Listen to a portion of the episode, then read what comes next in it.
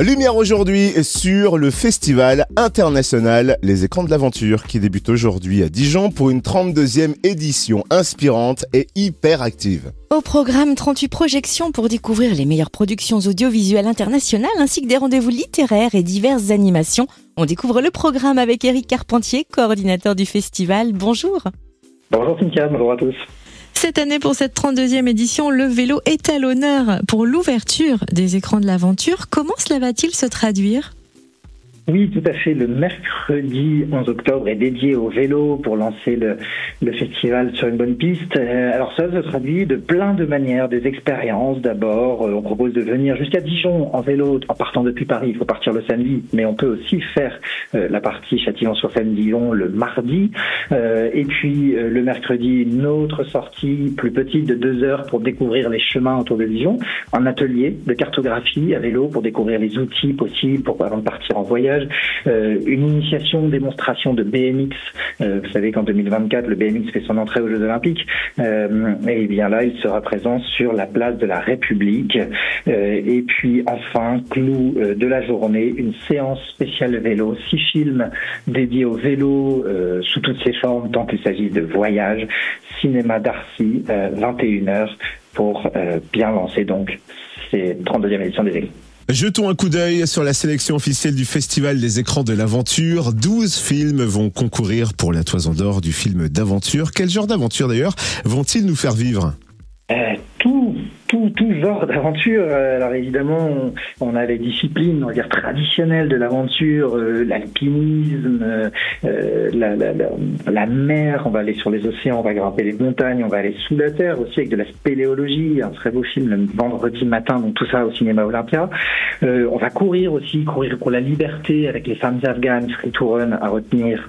On va aller dans les pays en vélo toujours, mais dans les pays baltiques découvrir des traditions millénaires. On va rencontrer 100 000 morses réunis euh, en Sibérie arctique. Euh, voilà, j'en dis pas plus, c'est le vendredi soir. Euh, donc voilà, toujours d'aventure, toujours très humain, parfois sportif, parfois plus animalier, parfois introspectif, et qui, quoi qu'il en soit, nous, nous, nous projette vers d'autres espaces et d'autres temps aussi. C'est vrai que comme chaque année, le programme est particulièrement riche, donc il va être difficile d'en parler de manière détaillée, mais on a aussi noté 13 films hors compétition, des invités d'honneur exceptionnels. Est-ce que vous pouvez nous en présenter quelques-uns? Bien sûr, particulièrement, vous avez raison, cette année, le festival fait le choix du foisonnement, c'est-à-dire qu'il y aura beaucoup d'événements et qu'il va falloir faire des choix. C'est un festival, donc il faudra choisir, aller voir un film ou aller euh, écouter une table ronde, des dédicaces, des performances, etc.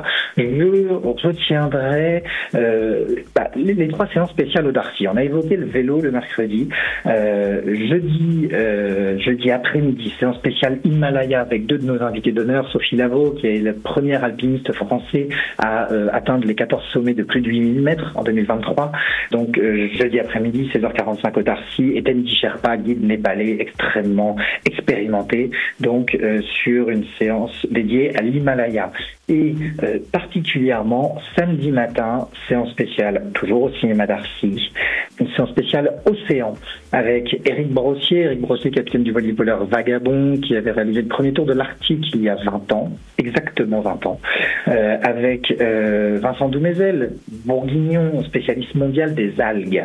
Euh, les deux vont nous parler de la science autour des océans, entre glace et algues. Et enfin, Kirsten Neuschafer, qui en 2023 est devenue la première femme à gagner une course autour du monde en solitaire, qui sera cette année notre aventurière de l'année et qui vient raconter en exclusivité son tour du monde à l'ancienne, 235 jours en solitaire sur les océans du globe.